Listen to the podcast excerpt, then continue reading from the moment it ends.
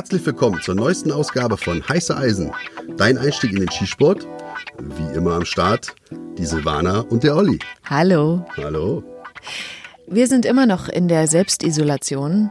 Wir vermeiden, wie es empfohlen wurde, Angeraten. angeraten wurde, jeglichen physischen Kontakt mit anderen Menschen. Sozialen Kontakt haben wir über Instagram zum Beispiel mit euch, die diesen Podcast hören. Darüber freuen wir uns sehr. Und wir telefonieren viel und der Olli geht natürlich weiter zur Arbeit. Das muss man dazu sagen, während ich in Woche zwei des Homeoffice bin. Genau, also man muss es ja auch mal erklären. Also die eigentliche Tätigkeit, ja meine und die des Hundes, ist ja die Rauschmittelsuche. Das heißt, der deutsche Jagdterrier ist ein Rauschmittelsuchhund. Und das tritt doch jetzt schon arg in den Hintergrund, hat aber auch damit zu tun, dass er krankgeschrieben ist. Er hat sie nämlich verletzte Arme. Aber was arbeitest du denn dann jetzt? Na, jetzt werden die ganzen älteren Herrschaften, also mit mir eingeschlossen, die werden jetzt auf die Straße geschickt und um mal dafür die Einhaltung der gerade von dir genannten äh, aufgezeigten Regeln zu sorgen. Mal gucken, was mich da in den nächsten Tagen erwartet. Ich gehe mal davon aus, dass ihr natürlich alle die letzte Folge mit unseren super Tipps für zu Hause äh, schon gehört habt und jetzt inzwischen gut dabei seid, mit beiden Augen offen über Kimme Korn und zu gucken und trotzdem nur einmal Korn zu sehen, beziehungsweise euch so gut konzentrieren könnt, dass ihr nur ein Korn seht.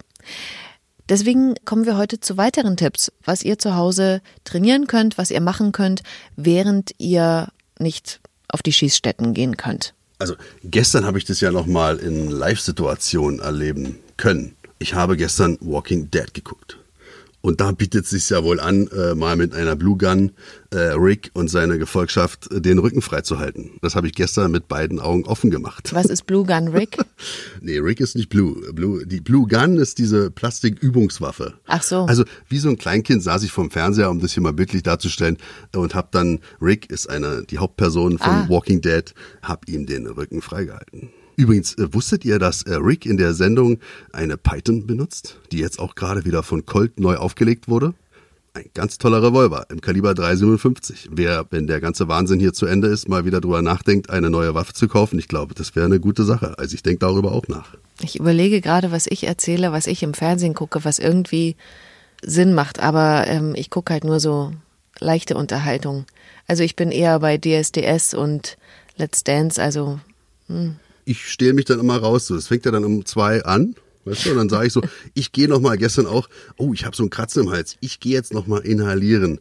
Und dann finde ich mich wieder vor der Glotze und gucke mir Zombies an. Und ja, das, ja, so läuft es hier. Kommen wir mal zum Training. Ich habe äh, mir überlegt, ich erzähle mal, was ich persönlich für sinnvoll halte. Und zwar für eine Disziplin. Wir haben ja noch gar nicht über die Disziplinen gesprochen, aber das werden wir noch mal in einer anderen äh, Folge machen, wenn sich das Leben wieder normaler gestaltet. Und zwar Zeitgefühl trainieren. Es gibt eine Disziplin, die heißt Kombination. Und da ist es Teil des Wettbewerbs im statischen Schießen übrigens, innerhalb von 20 Sekunden und im zweiten Durchgang innerhalb von 10 Sekunden jeweils fünf Schuss auf die Zielscheibe abzugeben. Es macht natürlich total Sinn, die Zeit komplett auszureizen und sich nicht Dazu hinreißen lässt, hintereinander die Schüsse rauszuknallen. Und deswegen macht es für mich in meinen Augen total Sinn, das Gefühl zu trainieren, wie lang sind 20 Sekunden oder wie lang sind 10 Sekunden. Und das äh, mache ich tatsächlich immer vor den Wettkämpfen, also sehr häufig, dass ich mir dann beim Handy den Timer stelle, 20 Sekunden, dann drücke ich Start und dann äh, mache ich quasi die imaginäre Waffe hoch und drücke in einem bestimmten Rhythmus sozusagen den Abzug. Habe natürlich keine Waffe in der Hand. Es geht ja rein um das Zeitgefühl und bin hoffentlich so nah wie möglich an den 20 Sekunden dran, bis die abgelaufen sind oder eben 10 Sekunden. Und da kriegt man so ein Gefühl für den Rhythmus, den man bekommen muss, um dann eben die Zeit voll auszureizen. Ich glaube, das lohnt sich richtig. Wenn ihr mich jetzt sehen könntet, würdet ihr sehen, wie ich hier anerkennend so die Schnute hochziehe und mit dem Kopf nicke. Also wirklich richtig gute Idee, Silvana. Echt gut. Also das ist wirklich ganz, ganz wichtig. Und ich kann dazu auch gar nicht mehr sagen, weil du hast schon alles gesagt. Ganz toll. Und bei Richtig gut. 20 Sekunden kann ich mal noch dazu sagen, verschätzt man sich halt am meisten. Man denkt, das ist ganz wenig Zeit. Aber das ist so viel Zeit für fünf Schuss. Das ist richtig krass. Genauso kann man für dieselbe Disziplin Kombination. Üben, da gibt's ja einen Teil des Wettkampfs, der Intervallschießen heißt, die Scheibe ist drei Sekunden sichtbar und dreht sich dann für sieben Sekunden weg. Auch diese drei Sekunden kann man üben. Da muss man nämlich die Waffe nach unten richten, in der Zeit, wo die Scheibe nicht sichtbar ist in den sieben Sekunden und dann, wenn die Scheibe sich dreht, die Waffe schnell hochnehmen, ins Ziel richten und einen Schuss abfeuern. Das muss innerhalb von drei Sekunden passieren. Auch das kann man zu Hause üben. Auf jeden Fall. Und da kommt dann auch wieder zum Tragen, was wir mit dem Augen meinen, also mit dem Gedächtnis des Auges. Dass halt ich nicht immer wieder ins Ziel gehe und somit immer dann die Distanz so verändere, sondern dass ich halt auf dem Korn bleibe mit meinem geöffneten Auge, ob nur mit einem Auge oder mit beiden Augen offen. Und, Auch äh, während die Waffe nach unten gerichtet ist. Während die Waffe nach unten gerichtet ist, ganz wichtig. Den Fehler erkenne ich immer bei ganz vielen anderen und ich glaube, du machst es nicht und deswegen bist du ja auch letztes Jahr Landesmeisterin, Landesmeisterin, Entschuldigung, in der Disziplin geworden mit einer Punktzahl, die bisher eine Dame noch nie erreicht hat. Ja. Naja. Also zumindest in Berlin-Brandenburg. Das ist das, was man ähm, Ja, vergleichen konnte. uns denn die anderen hier? Du, Berlin-Brandenburg, das zählt doch. Ja, aber da bin Obwohl, ich sehr nein, stolz drauf, Ja, wirklich ja, den ja, absolut. All-Time-Rekord bei den Frauen gebrochen zu haben. Also Sehr das gut. ist schon, Auf jeden Fall. erzähle ich gerne. So, jetzt kommen wir mal zu einem Tipp von dir. Was schlägst du denn vor, was man zu Hause üben kann?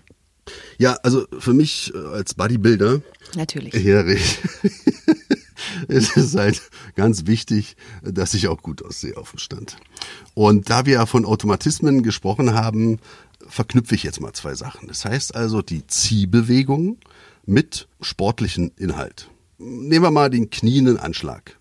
Das heißt also der kniende Anschlag, ich werde die Waffe oben in einer aufrechten, einer stehenden Position bringe ich die Waffe in den Anschlag. Das heißt, ich ziehe die Waffe oben. Und Aus dann, dem Holster. Aus dem Holster, genau. Und das habe ich ja in den Tagen davor schon trainiert. Das läuft jetzt also sehr flüssig. Und jetzt verbinde ich das noch mit dem knienden Anschlag. Das heißt also, ich bringe ein Bein nach vorne, gehe runter in den Anschlag, mit der Waffe aber schon in einer horizontalen aufs Ziel gerichtet. Und wenn ich unten bin, verharre ich vielleicht unten, dann schule ich auch wieder mein dominantes Auge, gehe dann halt schön aufs Korn, suche mir einen Punkt im Zimmer, behalte den auch bei und dann gehe ich wieder hoch, löse mich also aus dem knienden Anschlag, bleibe aber im Ziel, habe also meine Schultermuskulatur, Brustmuskulatur, Unterarmmuskulatur, trainiere ich gleichzeitig meinen Rückenstrecker, meinen Rücken, mein Gluteus maximus, der größte Muskel des äh, Menschen, also der Popo. Und die Oberschenkelmuskulatur wird derart trainiert, immer wieder durchs Hochkommen, rausdrücken, sauberes rausdrücken. Ja, da kann man gut die Sachen verknüpfen. Ich glaube, das könnt ihr machen. Ich habe da keine Lust drauf. Aber sag mal, macht es Sinn, mit unterschiedlichen Beinen nach vorn zu gehen? Oder gehst du dann immer, das linke Bein ist sozusagen das, was vorne ist und was geknickt wird? Weißt du, was ich meine? Ja, ich verstehe, was du meinst. Auch da wieder, was ich auch mal in den vorhergehenden Ausgaben mal sagte, man muss immer, wenn man selbst einen Schützen betreut oder sich selbst halt im Spiegel anguckt, wo sind meine Stärken, wo sind meine Schwächen.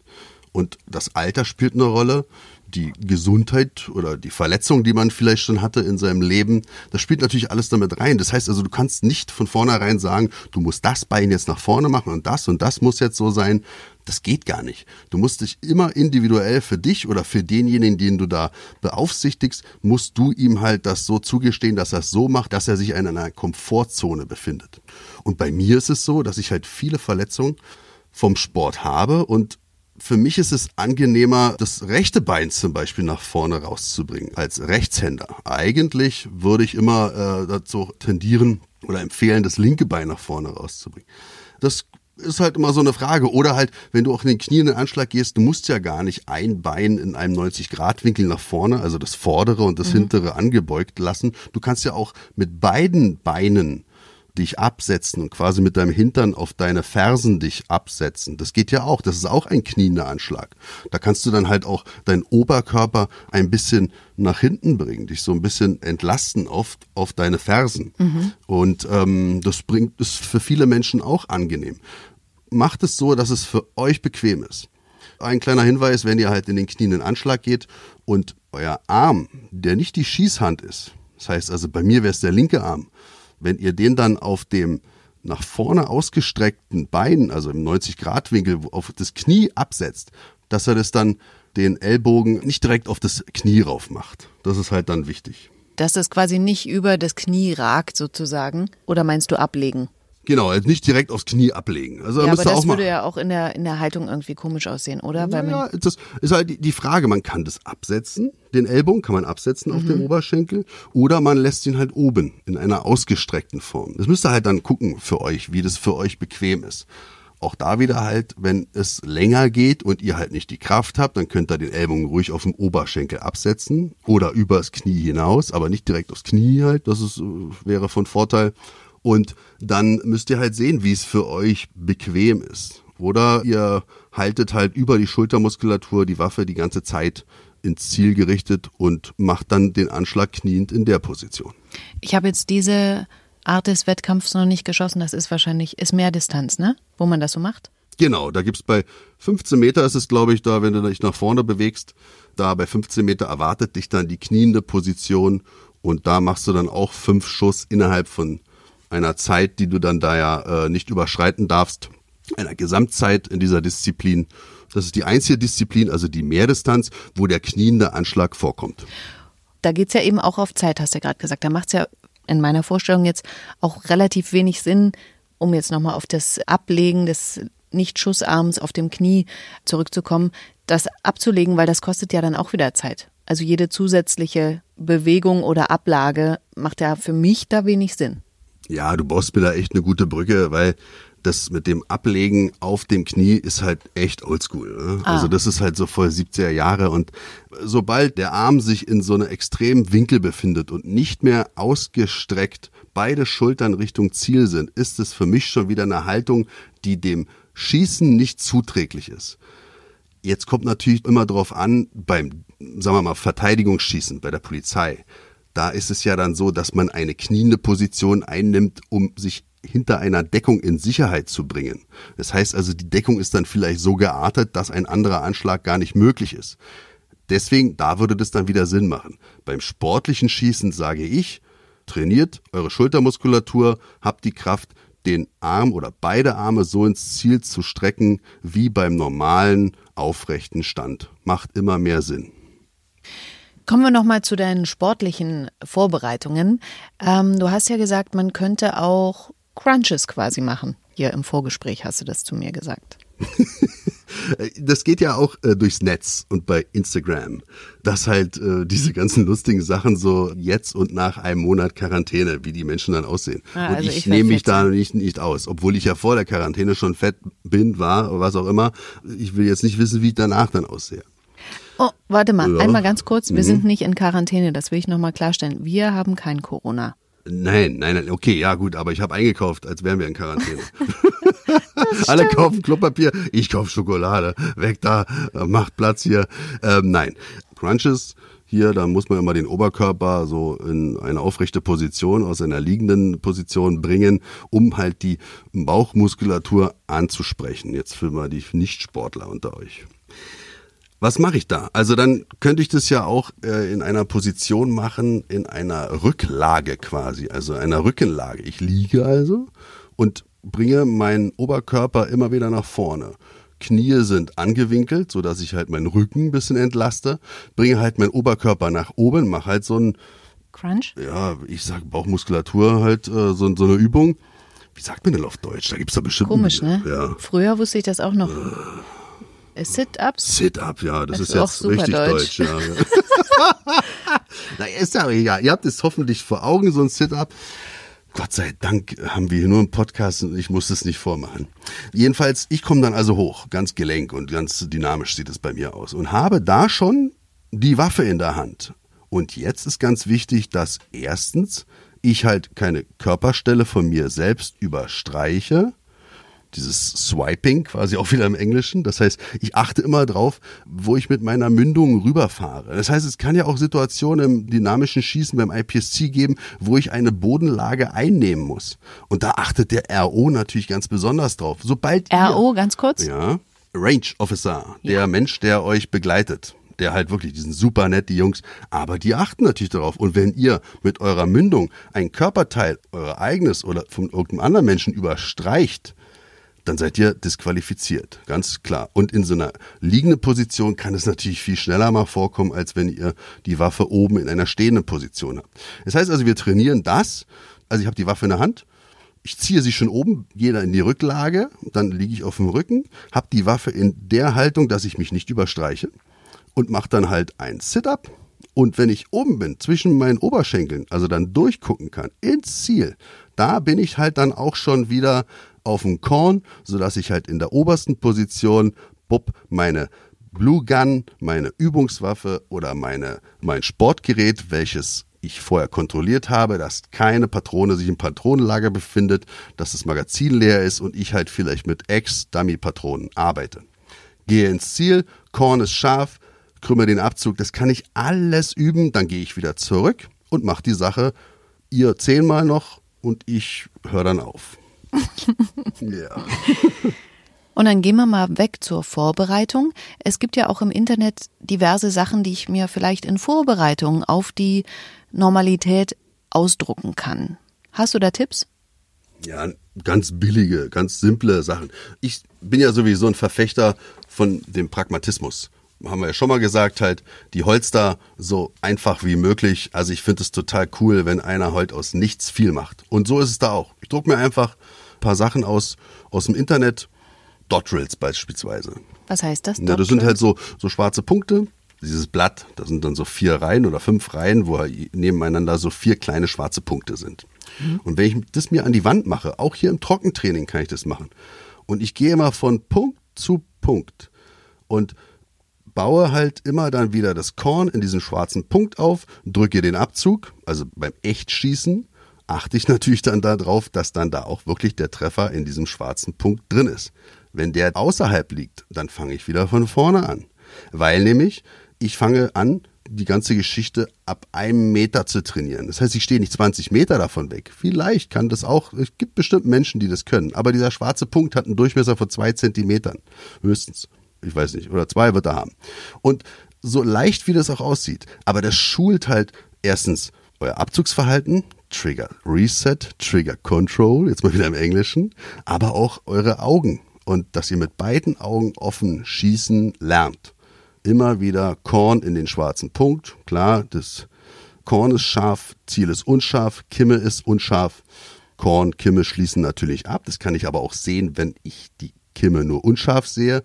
Setze sauber den Schuss und dann muss der Treffer drin sein in diesem schwarzen Punkt und dann gehe ich erst zum nächsten schwarzen Punkt. Im Geiste beschäftige ich mich dann auch noch gar nicht mit dem nächsten schwarzen Punkt. Erst wenn der Treffer wirklich gelandet ist, gehe ich im Geiste schon zum zweiten Punkt. Da liegt nämlich der nächste Fehler begraben. Wenn ich nämlich schon gedanklich beim zweiten Schuss bin, dann setze ich den Schuss nämlich auch zum nächsten Punkt schon. Das ist total interessant.